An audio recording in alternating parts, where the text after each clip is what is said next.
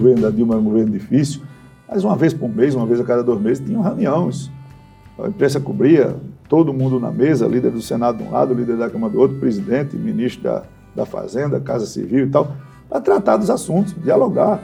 Não é possível que toda hora o Congresso esteja sempre surpreso com a, um texto de uma medida provisória que a gente só sabe quando chega na Câmara. Se nós pudéssemos discutir antes, se nós pudéssemos falar antes, se nós pudéssemos dar a nossa opinião, sugestões, as coisas chegavam muito mais redondas, poderiam andar de uma maneira mais rápida. Então, na minha opinião, o governo falha nisso.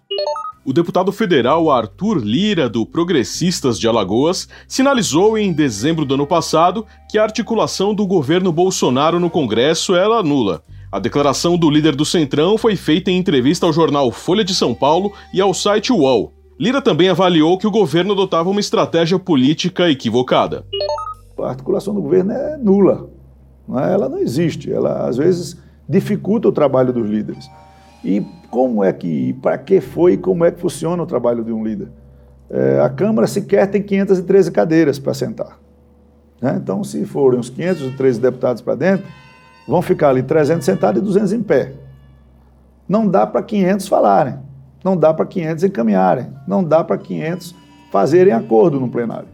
Então, o líder ele funciona como porta-voz da bancada, nós discutimos internamente, a bancada tem uma posição e, e o líder só expressa no plenário o sentimento do teu partido.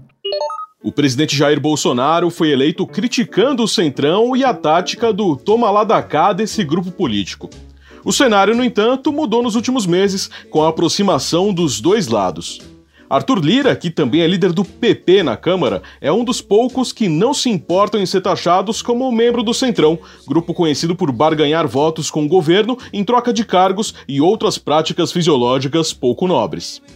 Aos 50 anos e em seu terceiro mandato, Lira encarna com orgulho o papel de ser um dos líderes do Centrão. Réu na Lava Jato, acusado de enriquecimento ilícito por receber propinas, herdeiro de um clã político, Arthur Lira foi alçado ao posto de homem de confiança de Bolsonaro em plena crise sanitária e política.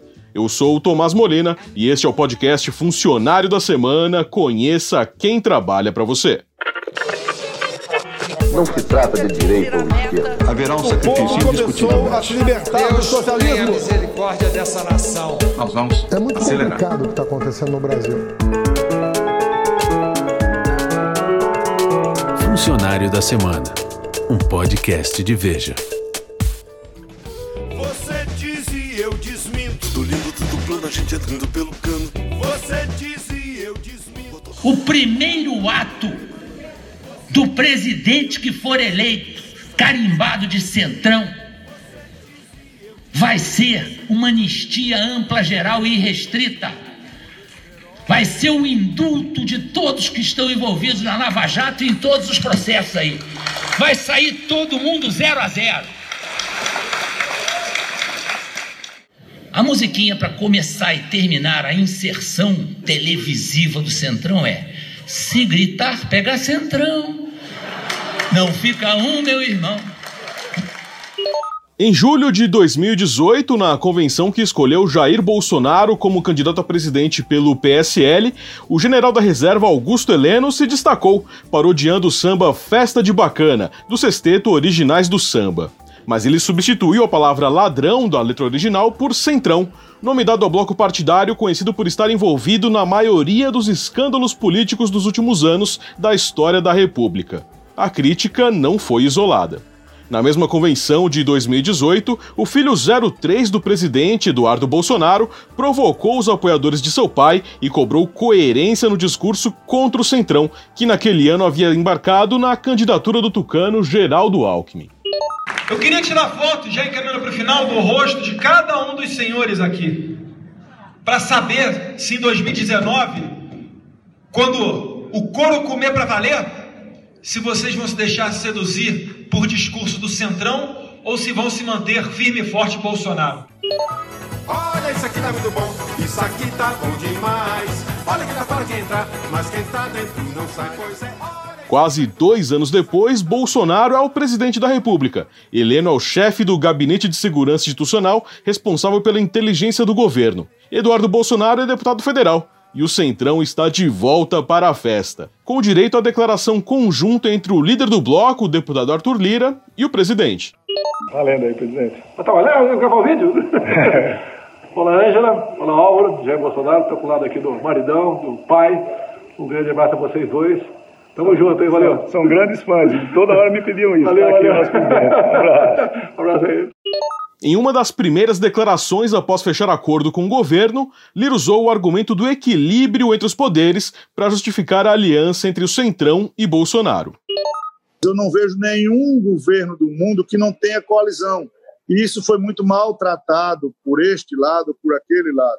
Os nossos partidos eles têm equilíbrio, têm uma, uma função de manter é, o país ou tentar manter o país dentro dos limites institucionais. Constrangido, o presidente reconheceu em entrevista à Rádio Jovem Pan que alguns integrantes do bloco pediram cargos.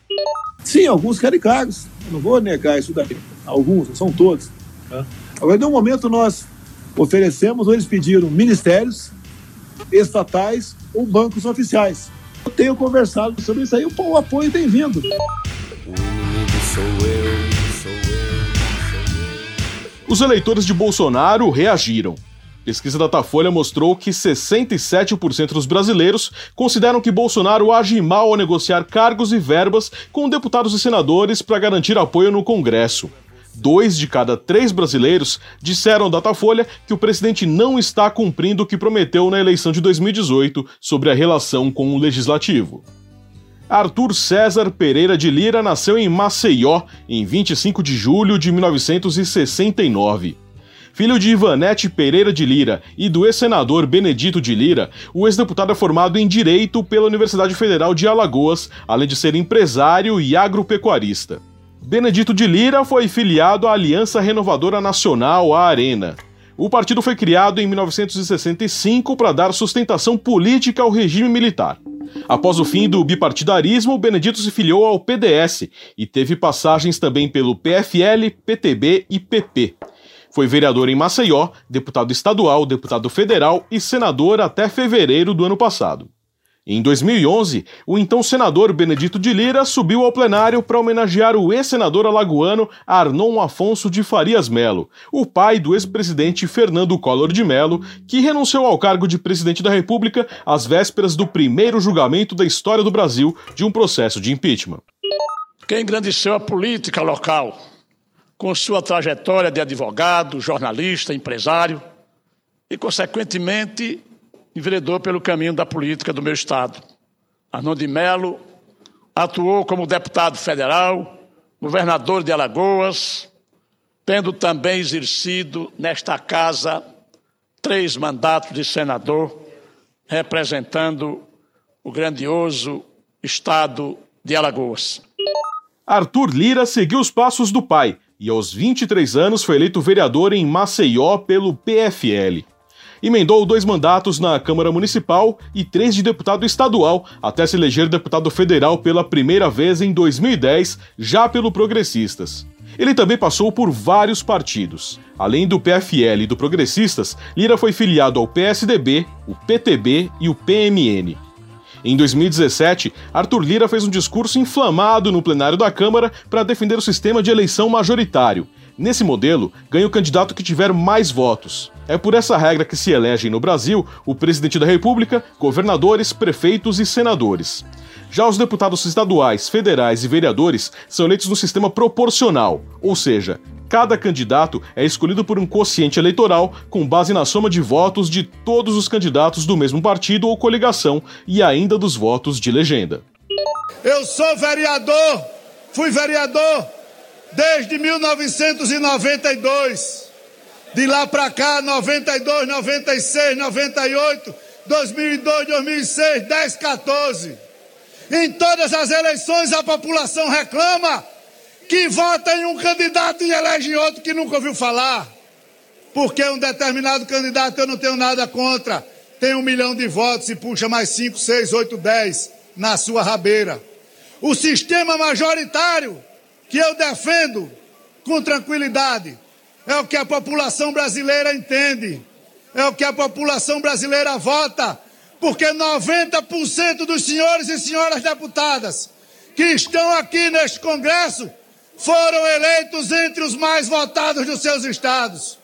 Nós vivemos no sistema majoritário na sua amplitude.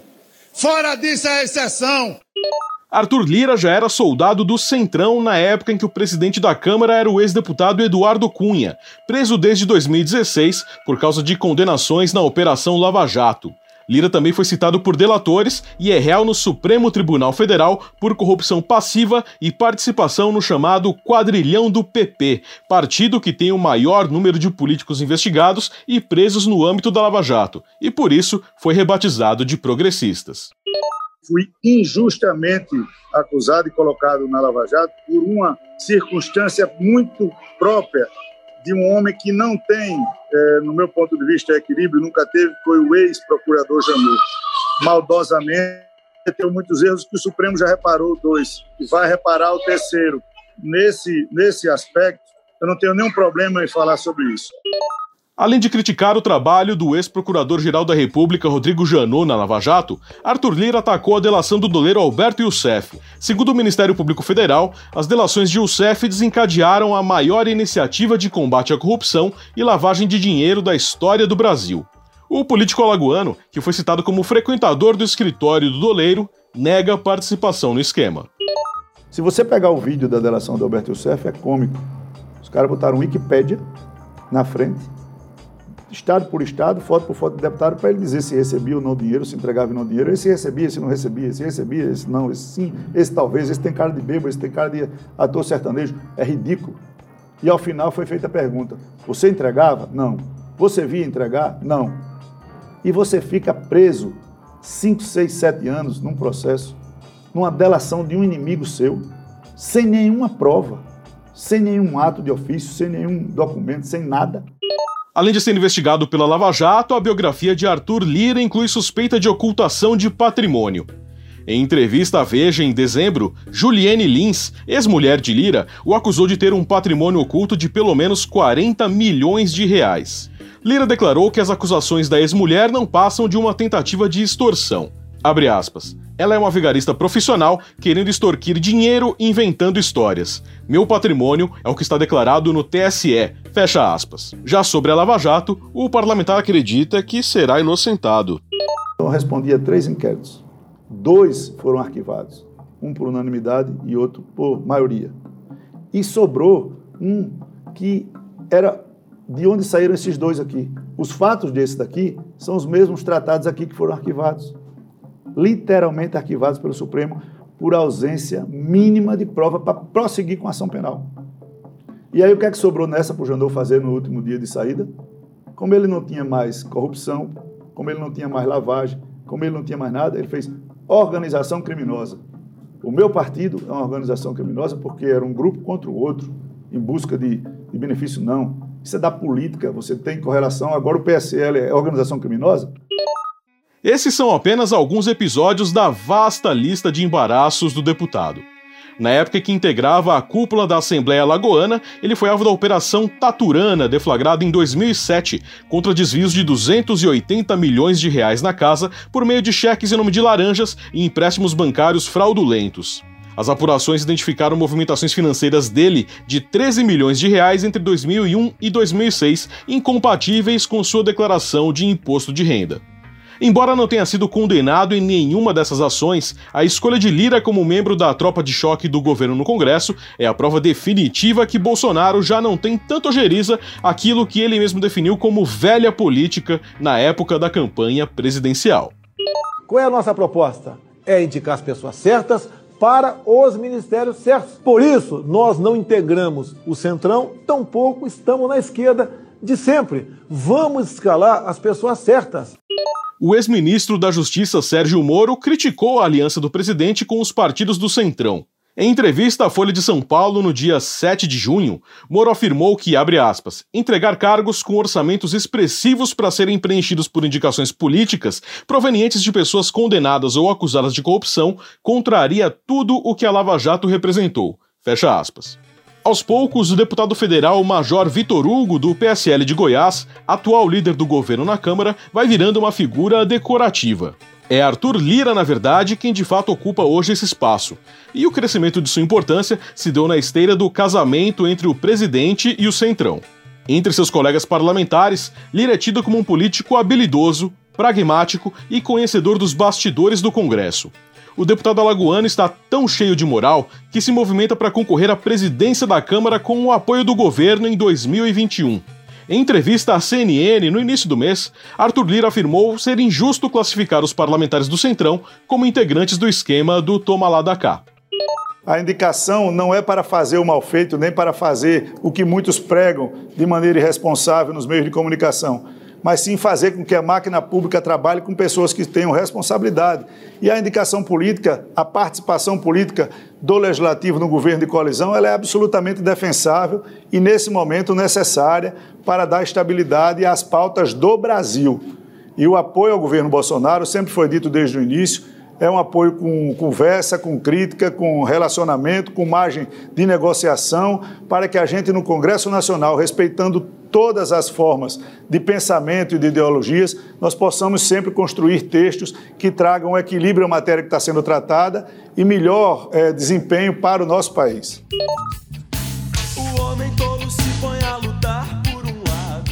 Dois dias após essa entrevista, a Lava Jato voltou a bater na porta do líder do Centrão.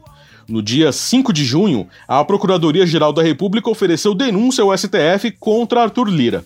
Ele foi acusado de receber propinas de 1 milhão e 600 mil reais da empreiteira Queiroz Galvão, em troca do apoio do PP à manutenção de Paulo Roberto Costa como diretor de abastecimento da Petrobras. Costa ficou conhecido por seu envolvimento no esquema de corrupção na estatal, investigado pela Operação Lava Jato. A Procuradoria pede ao Supremo que Lira devolva o valor supostamente recebido indevidamente e tenha decretado a perda dos bens. Requer ainda, em caso de condenação, a decretação da perda do mandato. Em nota, a defesa de Lira afirmou que o deputado, aspas, fez parte de um grupo que assumiu a liderança do PP e afastou Paulo Roberto Costa e Alberto Youssef do partido, E nas palavras do advogado Pier Paolo Bottini, abre aspas, o próprio STF reconheceu as inverdades de Youssef em outros depoimentos contra Arthur Lira. Fundamentar uma denúncia nas palavras desse doleiro é premiar um ato de vingança contra alguém que se postou contra suas práticas, fecha aspas. Em entrevista no fim do ano passado, Lira alegou que sua proximidade com Eduardo Cunha foi utilizada para prejudicá-lo nas investigações da Lava Jato. Quem era na época que tinha uma certa relação política com Eduardo Cunha sofreu muito na mão do Jandu. Teve deputados que fizeram algumas perguntas mais ríspidas em CPI contra é, delatores e o Jandu abriu inquérito contra. Então, você viu de tudo ali. Né? Você viu de tudo na época do Jandu. E muitas das coisas que ele fez, com Miller, com Pelela, com aquela turma, está dando em nada aí. Que fim teve a delação da Aldebrecht até hoje? Ainda não há previsão para o fim do processo iniciado com a delação do doleiro Alberto Youssef, mas a ação teve desdobramentos no Brasil e em outros países, porque revelou o nome de políticos, empresários e agentes públicos envolvidos em corrupção. O político alagoano continua sendo investigado. Bolsonaro, por sua vez, só chamou o pessoal do Centrão porque tem medo que a abertura de um processo de impeachment seja aprovada na Câmara. Eleito pelo PSL, o presidente rompeu com o partido e hoje tem menos de 30 deputados realmente fiéis. Se gritar pega o centrão, Bolsonaro cai. Por isso, ele convidou o grupo de Arthur Lira para a festa de bacana. Com a turma do Centrão, Bolsonaro passa a receber apoio de 200 deputados, acima do mínimo de 172 votos, para evitar o impeachment. O colunista de Veja, Ricardo Noblar, diz que Arthur Lira é um político que cobra caro pelo seu apoio. Dizia-se na época do Brasil Império que fulano ou cicrano não era cavalo que se amarrasse em porta. Cavalo bom de confiança poderia ficar solto tão logo seu dono o desmontasse. Cavalo ruim, se amarrado à porta, acabava sujando a frente da casa. O deputado Arthur Lira não é cavalo que deva ficar amarrado à porta de ninguém. É o que pensam, mas não ousam dizer, muito dos seus colegas.